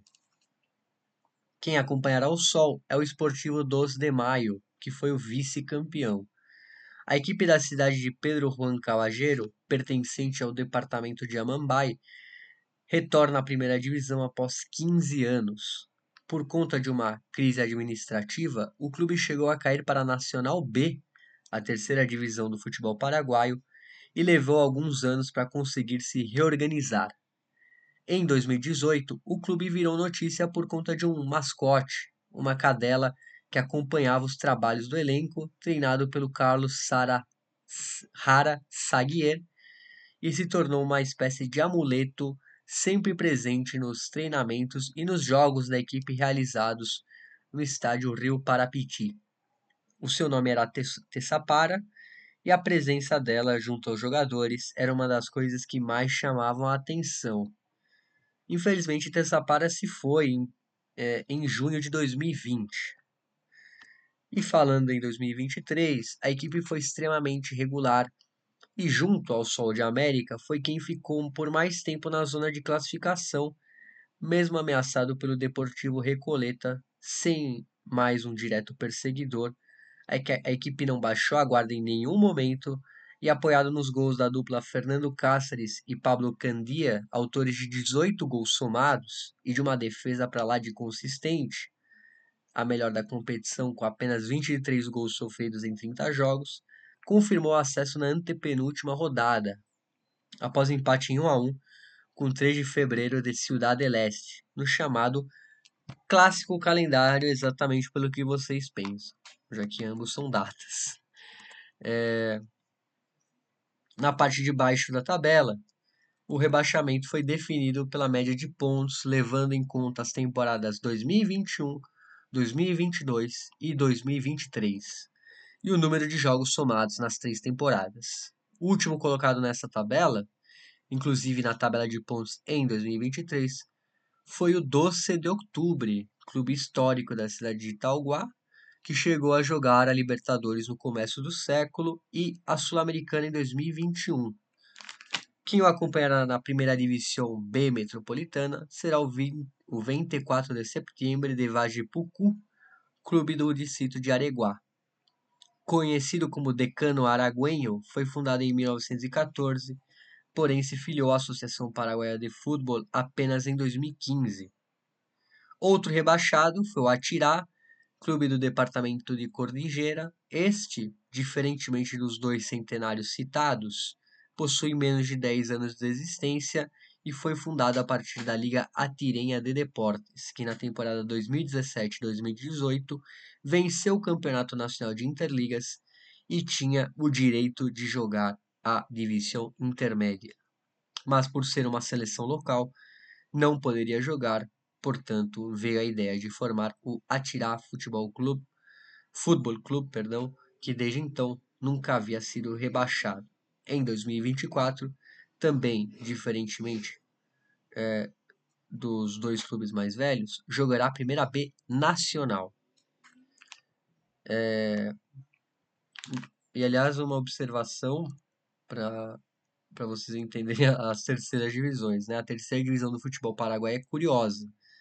Ela é dividida em três torneios, dois entre clubes, Primeira Divisão B Metropolitana e Primeira Divisão B Nacional, e uma de seleções das ligas regionais de cidades do interior do país, que é o Campeonato Nacional de Interligas. Estamos em um ano de número ímpar e, em anos assim, o campeão da primeira divisão B nacional sobe para a divisão intermédia e o vice joga uma repescagem que é o vice-campeão da primeira divisão B metropolitana. Porém, nesse ano, isso não valerá e o vencedor da primeira divisão B nacional jogará essa repescagem. Em anos pares, o campeão da primeira B nacional sobe diretamente para a divisão é, sobe para a divisão intermédia, já sobe diretamente para a divisão intermédia. Portanto, em 2023, o campeão da primeira divisão B metropolitana sobe para a divisão intermédia. Já o vice-campeão joga com o campeão da primeira divisão B nacional pela outra vaga na divisão intermédia, que reserva a outra das três vagas para o time vencedor do Campeonato Nacional de Interligas. Ou seja, não entendi também. Tem que tem que ter um tem que ter um, um PowerPoint, né, para explicar, tem que ser bem visual. E o que a gente pode falar é que pelo menos aqui a Nacional são times mais é, fora da, da região, né, de Assunção e a Metropolitana é, é, nisso é similar ao, vamos dizer, ao futebol argentino, né, Douglas? Mas aí agora eu deixo a bola para você falar da B Metropolitana. Vamos lá, é um pouco caótica a é, explicação, mas como se sabe, são três vagas. O campeão da B Metropolitana sobe para a divisão intermédia e o vice-campeão dessa da primeira B, metro, da B Metropolitana joga com o campeão da, da divisão B Nacional pela outra vaga na divisão intermédia, portanto a segunda vaga, e a terceira vaga é do campeão da, do Campeonato Nacional de Interligas. Portanto, são essas três vagas. É meio confuso essa, esse arco para explicar, é porque a, a, por algum motivo a APF mudou esse ano e, mante, e manteve o do ano passado para esse ano. Não sei se ano que vem deve haver alguma mudança, mas vamos lá. Começamos da primeira divisão B metropolitana, que tem acessos e descensos definidos. E tem um acesso, aliás, de descensos definidos. No torneio mais tradicional e bastante disputado, já temos quem sobe e quem desce. O vencedor do campeonato foi o Atlético Tembetari, que confirmou o título e o acesso na mesma rodada após vencer o, San, o Cristóbal Colón JS por 1 a 0. O Roji Verde teve como maior destaque o atacante Juan Roa, autor de 18 gols e que foi um dos grandes destaques do campeonato. Solidez também numa campanha que deu pouca margem para erros, ficando entre a primeira e a segunda colocação desde a rodada 9 do campeonato.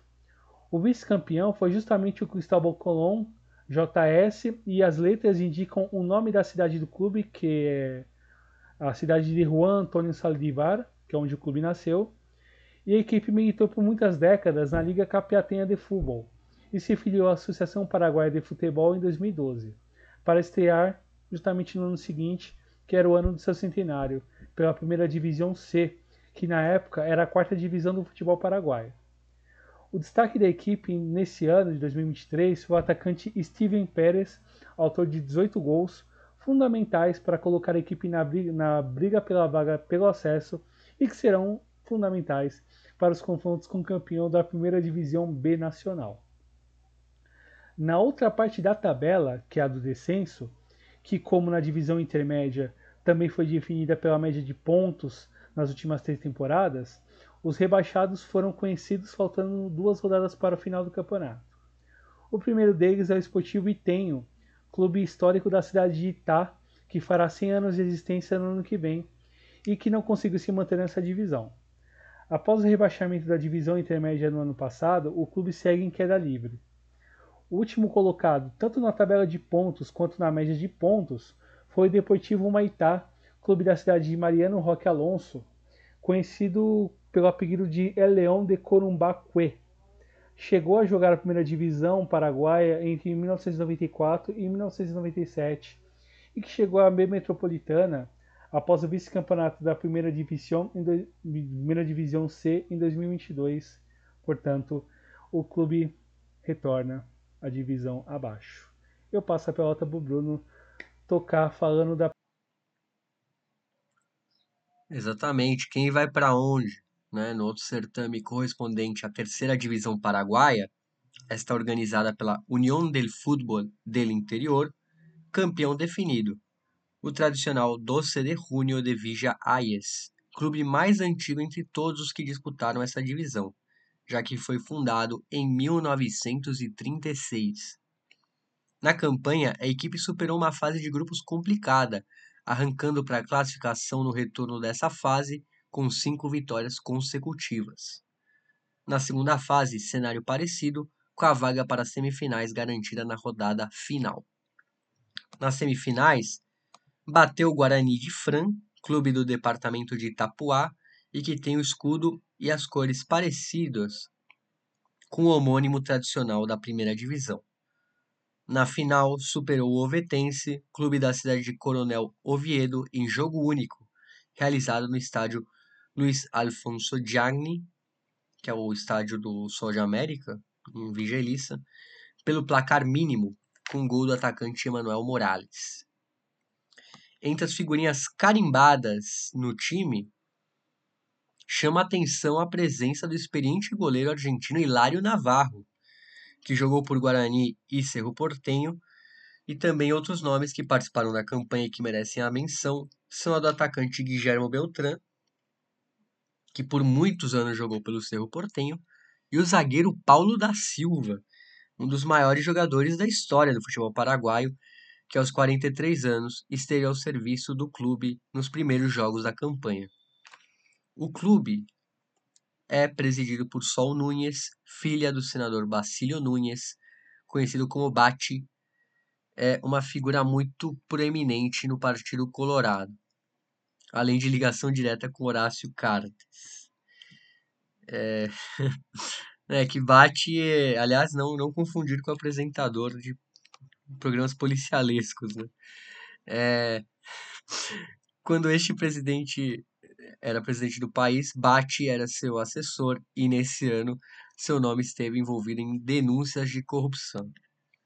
E voltando ao campo e bola, a conquista permite ao Doce de Junho jogar a repescagem pelo acesso para a divisão intermédia contra o Cristóbal Colón, já citado como vice-campeão da primeira divisão B metropolitana e os jogos estão marcados para acontecer nos dias 22 e 26 de novembro. E vamos para outra divisão que é o Campeonato Nacional Interligas, que é a competição que reúne as seleções de federações do futebol do interior do país e também é organizada pela UFI. A última, divisão, a última edição ocorreu entre os meses de novembro de 22 e janeiro de 23 e foi vencida pela Liga Encarnacenha de Futebol, que garantiu a vaga para a divisão intermédia de 24. A conquista naturalmente também obriga mudanças, e a principal é a formação de um clube, pois é uma das regras da Associação Paraguaia de Futebol e a divisão intermédia organizada por ela. E no dia 28 de fevereiro de 2023 nasceu o Encarnação Futebol Clube, que jogará a divisão intermédia em 2024. Meus caros, eu passo a pelota novamente para o Bruno falar da primeira divisão C.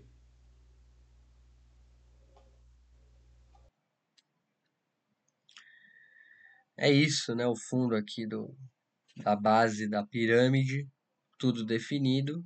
Desde o começo de outubro já se sabe quem sobe para a primeira divisão B nacional. E será o 12 de outubro de Santo Domingo, que fez uma campanha extremamente regular, jamais ficando abaixo da segunda posição na tabela e confirmou acesso na penúltima rodada após vitória sobre o Fulgêncio Yegros por 1 a 0 é, título que veio na rodada final na vitória por 3 a 0 sobre o Pilcomayo após uma disputa equilibrada com o Sport Colômbia, outro que também garantiu acesso. Embalado pelos gols do artilheiro do campeonato Nelson Quintana, responsável por 15 dos 55 gols da campanha do time, é, a equipe se consagrou aí como a grande vencedora. O rebaixado foi o General Cabageiro de Campo Grande, tradicional clube de 75 anos de história e que militou por muitos anos na Liga de Luque. Com o rebaixamento, não poderá jogar nenhuma das competições nacionais de clubes em 2024, pois a Primeira Divisão C é a última divisão de clubes do futebol paraguaio, então o Renal Cabageiro vai ter que ficar de castigo durante um ano, né, Douglas?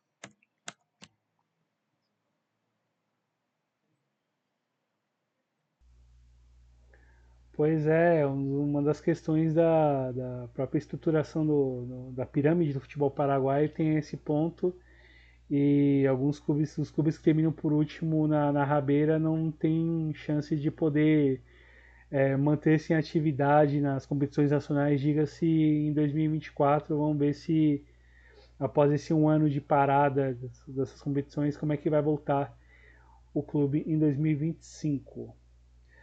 Do Paraguai a gente vai para o Peru, para a Liga 2, que é a segunda divisão peruana, que no primeiro ano, como uma única segunda divisão do país, a Liga 2 de 2023 teve um campeão bem dominante, que foi o Comerciantes Unidos, clube da cidade de Cutervo, na região de Catamarca.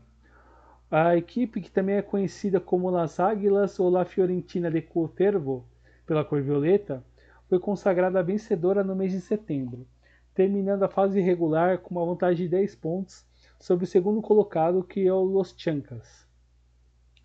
Bicampeão da Liga 2, já que venceu a edição de 2015 também, o Comerciantes Unidos volta à Elite, divisão que disputou pela, primeira, pela última vez em 2018. O grande nome da conquista foi o atacante argentino Matias Sen, que fez 21 gols em 24 jogos, se sagrando o artilheiro da Liga 2.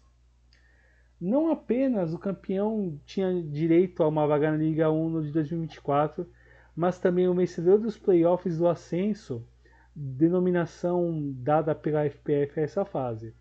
Segundo e terceiro colocados do torneio regular entravam diretamente nas semifinais, enquanto que do quarto ao sétimo disputavam as quartas. Nas quartas, o Comerciantes de Iquitos venceu o Santos de Nazca por 1 a 0, enquanto que o Universidade San Martín bateu nos pênaltis o Deportivo Jacuabamba. Já nas semifinais, os favoritos Los Chancas, segundo colocado na fase regular, bateu o time de Iquitos por 4 a 1 e no, no global, e o Aliança Universidade de Huanuco, terceiro colocado, fez 6 a 3 no global contra o San Martín. A final entre Los Chancas e Alianza Universidade foi emocionante. No primeiro jogo, em Huánuco, o time da casa se fez mais forte, vencendo por 3 a 1, com direito a dois gols nos minutos finais para ir com vantagem para o jogo de volta.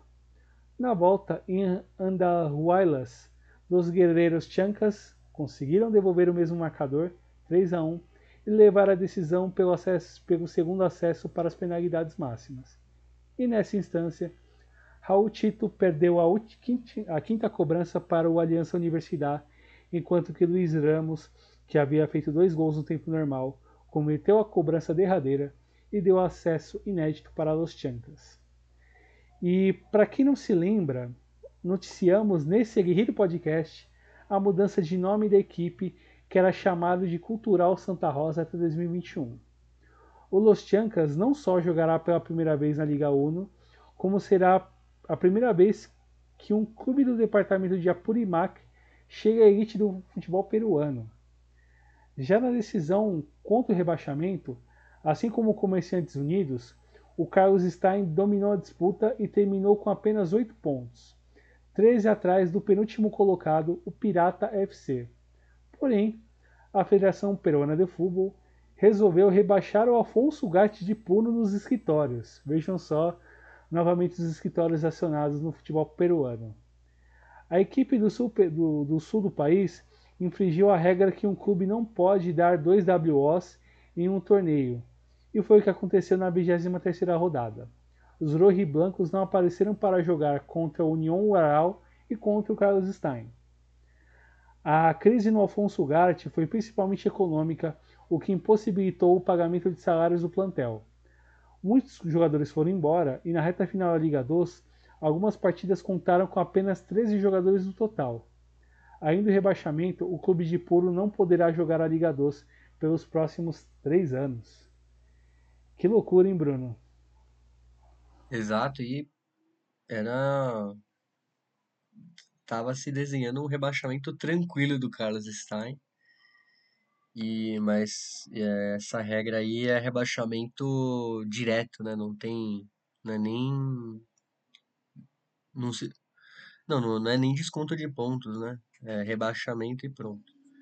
E, bom, e vamos falar da Copa Peru, né? O nosso. Nosso querido torneio que agora em sua primeira edição sem dar vagas para a elite peruana. Né? A Copa Peru é oficialmente um torneio de terceira divisão a partir dessa temporada 2023 e a quilométrica competição que percorre distritos, províncias e departamentos chega à fase nacional com 50 clubes na disputa. E ainda estamos no meio dela, mas apenas oito clubes seguem na luta pelo título. E os duelos serão entre Sport Cáceres e o ADA Raem, o Ecocem Pasco versus a UCV Moquegua, que é uma como se fosse uma filial da Cesar Vallejo, da Cesar Vallejo em Moquegua. É, o Defensor Porvenir e o Futebol Clube San Marcos e finalizando é, os duelos o Diablos Rojos de Juliaca contra o Juan Pablo II College, que tem um lindo escudo, aliás, que é a cara do, do querido Carol Voitil, uma foto, aliás, não é nem um desenho, é uma foto dele. É, e como curiosidade, a gente pode falar que o Ecocem é de Cerro de Pasco, a cidade com estádio nos padrões FIFA mais alta do mundo, o Daniel Alcides Carrion, a 4.300 metros de altitude. E a equipe aposta alto na altura e que o futebol profissional volte ao teto do mundo, algo que não acontece desde 2001, a última das 16 temporadas do União Minas na primeira divisão peruana. E para isso não conta apenas com a geografia, mas também com o famoso jogador que é o Raymond Manco, ex-jogador da seleção peruana, Aliança Lima, PSV Eindhoven, Atlante do México, entre muitos outros.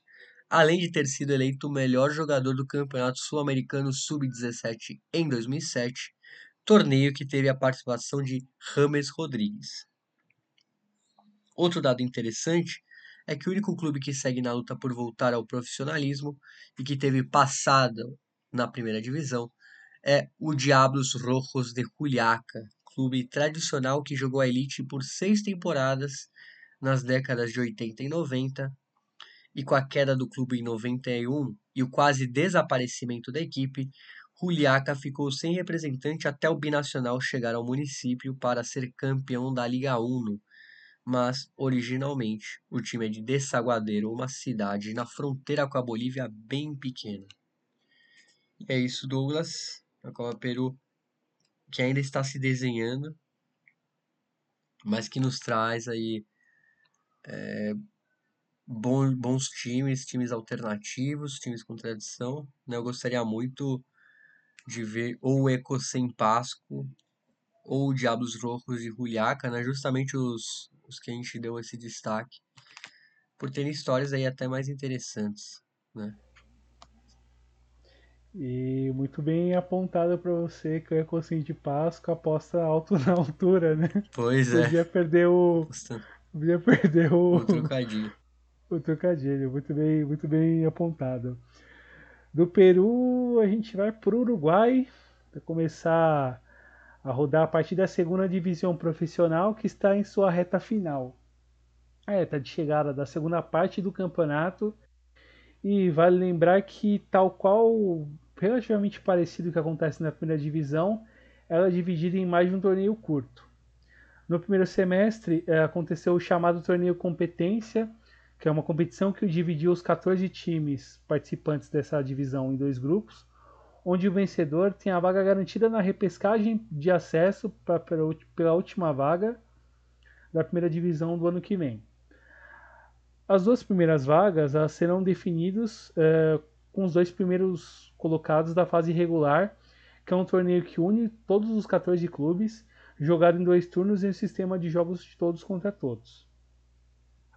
No torneio competência, que aconteceu entre os meses de março e abril desse ano, o vencedor foi o Progresso, que venceu o Juventude Las Piedras na final por 5 a 1, que foi disputado em jogo único. Já, e já na fase regular, a equipe seguiu muito consistente na fase regular, no segundo torneio. A equipe seguiu muito consistente, sempre aí nas primeiras colocações. E vale lembrar que esta outra vaga virá pela repescagem nos jogos eliminatórios entre o terceiro e o sexto colocado na tabela. Porém, Los Gauchos de Pantanoso, que é o apelido do clube situado no bairro de La Terra, é o segundo colocado na tabela regular. E o líder dessa tabela é o Miramar Misiones, que é o clube o clube abriu boa margem de distância para o segundo colocado e está muito próximo de conseguir o acesso. O clube jogou pela última vez a primeira divisão em 2014. Em 2019, ele foi desfiliado da Associação Uruguaia de Futebol por conta de problemas econômicos. Já na temporada 2020, ele voltou a competir na partir da terceira categoria, que é a primeira divisão amateur, após conseguir acessar as suas dívidas. Em 2021, ele se tornou sociedade anônima, administrada pela empresa TMA, que é a Talent Management Associates, que é comandada pelo empresário de jogadores Edgardo La Salvia, que administra a carreira de vários jovens jogadores do país. Falando do time, no mesmo 2021, o Cebritas, que é apelido do clube, venceu a primeira divisão amateur em 2023, sonha com acesso para a primeira divisão, apoiado no talento e nos gols do atacante colombiano Inácio Jepes, autor de 12 gols em 2023.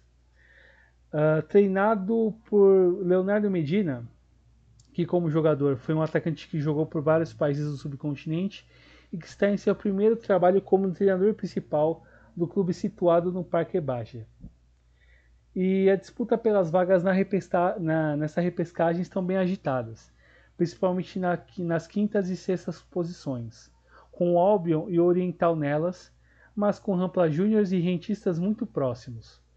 Na luta contra o descenso, que será definido na média de pontos da temporada 2022 e 2023, o Potência, último colocado na tabela, está, está praticamente condenado ao rebaixamento.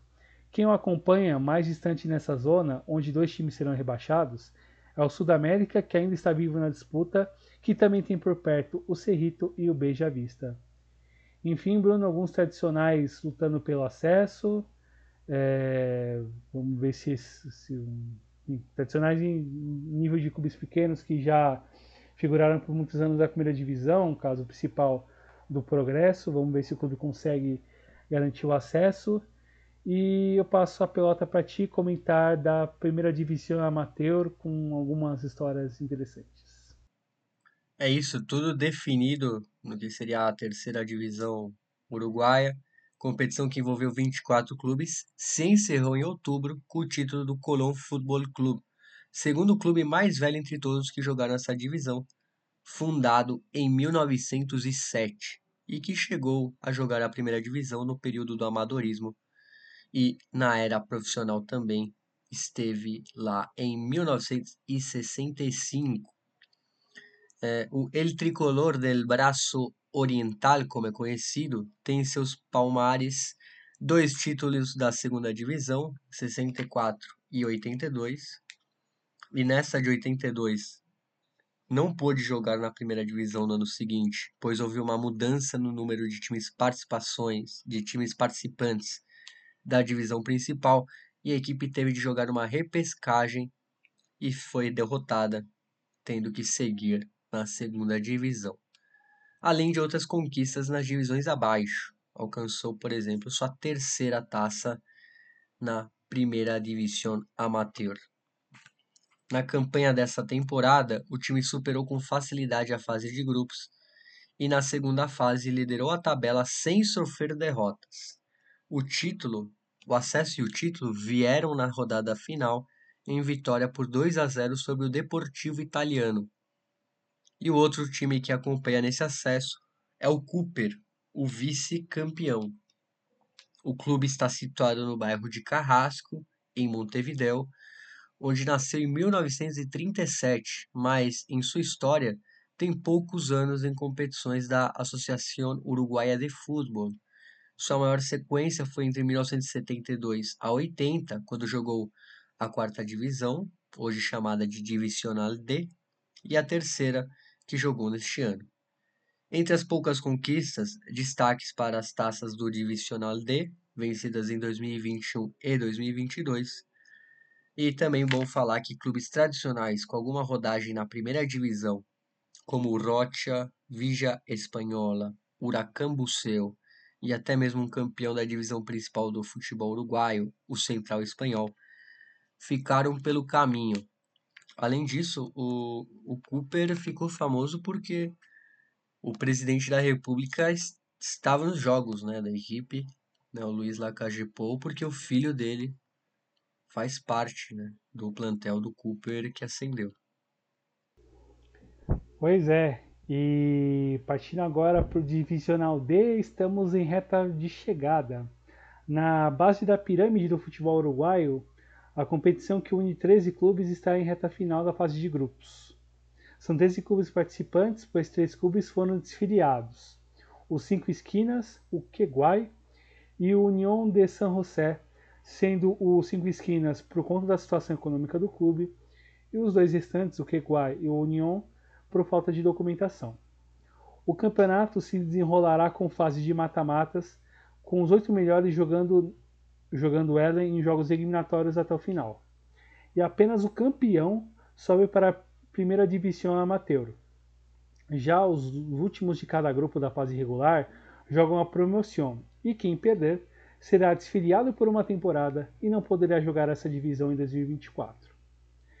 Entre os classificados, destaque para o Lito, clube mais velho entre todos os concorrentes, foi fundado em 1917 em Montevideo, jogou a primeira divisão uruguaia durante a maior parte da década de 1920, ainda na época do amadorismo. Em seus primeiros anos de existência, contou com lendas do futebol uruguaio, são eles o José Nassasi, Héctor Castro e Pedro Tchea, todos campeoníssimos pela seleção uruguaia nas décadas de 1920 e 1930.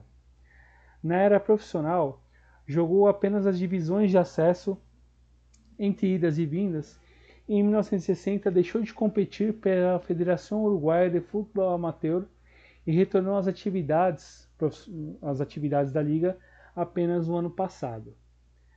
Outro dos mais antigos e também classificado é o Passo de la Arena, clube fundado em 1949 e que usa o verde e amarelo do seu uniforme e que chegou a jogar, que chegou a, jogar a divisional Extra B, que era equivalente à quinta divisão do futebol uruguaio, mas jamais conseguiu subir para a terceira divisão do país.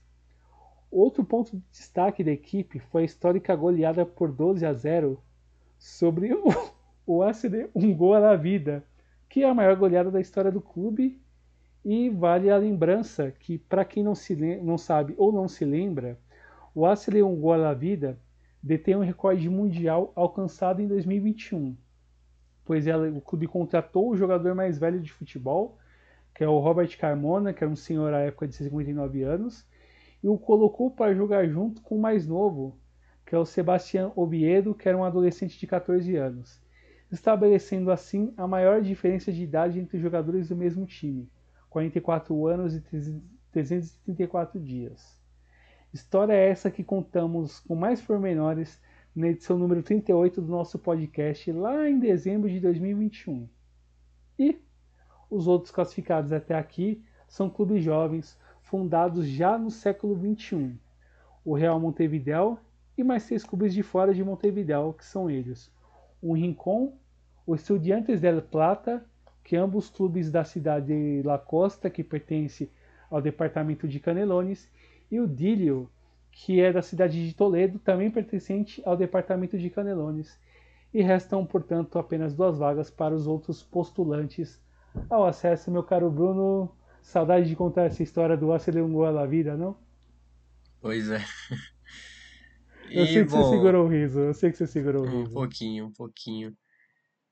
Mas agora vamos para o final, né? Vamos para Venezuela, para a segunda divisão finalistas e quem sobe definidos, né? A competição passou por mudanças antes de começar, tudo porque o Marítimo Laguaira, Laguaira, perdão, tradicional clube quatro vezes campeão da primeira divisão, voltou a competir profissionalmente e adquiriu os direitos de jogar a competição no lugar da União Local Andina Futebol Clube, conhecido como a ULA de Mérida, que desapareceu.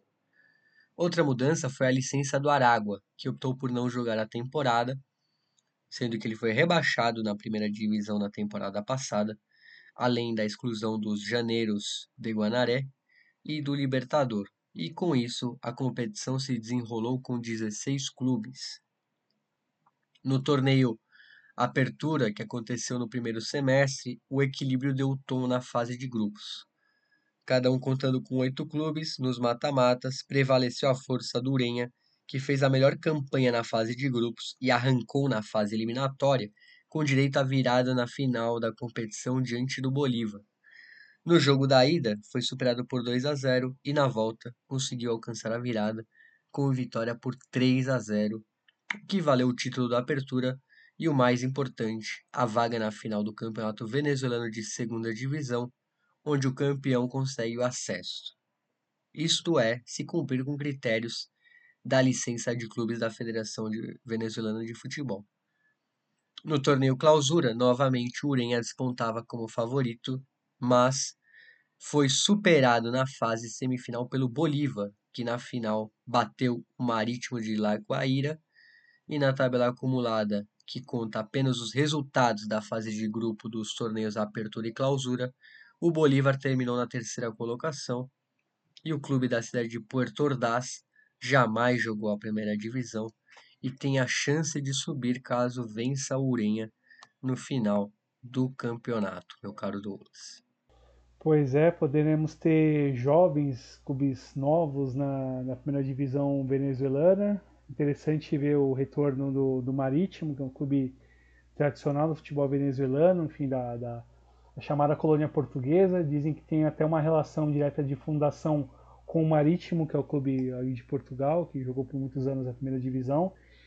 E vamos ver o desenrolar da final nas próximas semanas. Lembrando que as definições ainda que faltam, a gente vai cobrir até o final do ano o que acontecerá nelas, enfim, as definições aqui no Paraguai, Venezuela, ainda as divisões abaixo na, no Uruguai, enfim, todas as histórias que a gente vai contar. E que baita gira, hein, Bruno? A gente contou bastante, fomos fundo em várias divisões, contamos histórias um tanto engraçadas, com apelidos bizarros e tudo mais, né? Pois é, muitos campeões inéditos. É, e vamos ver, né? Porque até o final do ano ainda terão, a gente vai ter o que falar.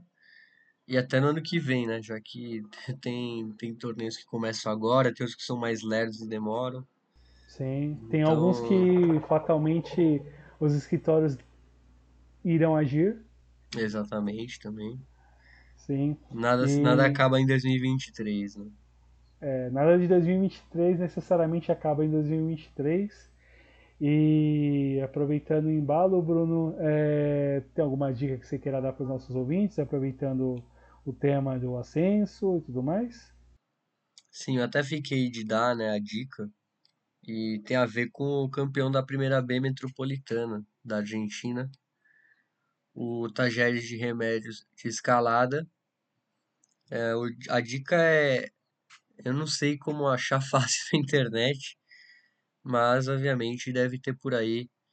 O, a gente pode até depois buscar e tentar colocar em algum meio é, a, o filme El Cinco de Tajeres, que é uma obra ficcional de 2015, né, uma coprodução entre Argentina, Uruguai, Alemanha, Holanda e França, protagonizada pelo Esteban Lamotte, que é um, um ótimo ator argentino, que faz o papel do Paton Bonacioli, que é capitão e meio-campista do, do Tajeres de Remédio de Escalada. E uh, o filme conta sobre o final da carreira dele, que ele jogou toda a vida nesse clube, mas é aquela coisa, né, do jogador que viveu do ascenso e, e não fez riqueza nenhuma, né? Não fez fama nem fortuna.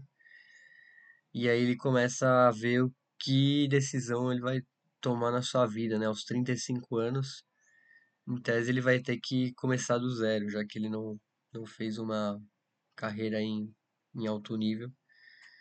E é bem interessante a proposta do filme que conta aí com esse background de, do, em remédios de escalada. Bom, é, o filme não tem no YouTube, mas tem o trailer. A gente vai deixar ao menos o trailer aí para quem quiser conhecer um pouco mais. De repente, quem queira buscar pelas internets aí esse filme, pedir algum pedir algum, algum site ou algo assim, mas a gente vai deixar o trailer é, eu vi. Eu vi. Quando eu vi. Eu acho que eu vi em algum. Esses festival de cinema online, sabe? Que tinha, que tem ainda, aliás. Então acho que foi nesse, desse jeito. Então por isso eu não, não lembro de. Dos Paranauês. Né? É, tem assim. essa questão de, de de, de acesso a filmes e geralmente os filmes que vêm de fora tem muita produção boa vindo de fora aqui do continente que você consegue só acessar nesses, nesses festivais é, ou sei lá contando com, com, com, a benevolência talvez da produtora ou do, ou do, do de, algum, de algum canal do YouTube que consiga disponibilizar o filme no, no, no ali para todo mundo poder ver. E esse filme eu já cheguei a ouvir falar, o Cinco de Tragédias, e enfim, não consegui assistir também, não consegui assistir é, quando passou por aqui, mas o trailer está no YouTube, a gente vai deixar linkado juntamente com, com, com a descrição do episódio nas redes sociais, enfim, para quem quiser ir atrás, quem quiser conhecer mais, Acho que vale a pena ainda assim, meus caros. Algo mais queira falar, Bruno? Apenas isso. E agradecer, obviamente, pelo apoio aí, por estarem aí ouvindo esse, esse girão pelo Ascenso. Um abraço a todo mundo aí, para você também, Douglas. Digo o mesmo para ti também, meu caro Bruno. Que baita giro que demos, muitas histórias que contamos e é muito legal é, fazer esse, esse girão esse especial do, do Ascenso, como a gente faz desde 2020. É isso, meus caros, e vamos que vamos.